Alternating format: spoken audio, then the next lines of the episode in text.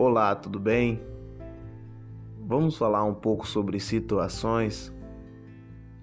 Há determinadas situações na nossa vida que muitas das vezes nós queremos apagá-las. E muitas situações nós queremos lembrá-las. Mas eu digo para você, situações estão para nos elevar o nosso aprendizado e nos fazer a cada dia melhor.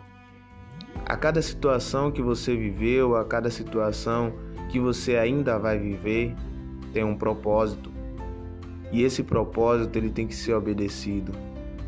Então, a depender da situação que você esteja vivendo hoje, seja grato. Peça forças para Deus e você vai conseguir passar por ela.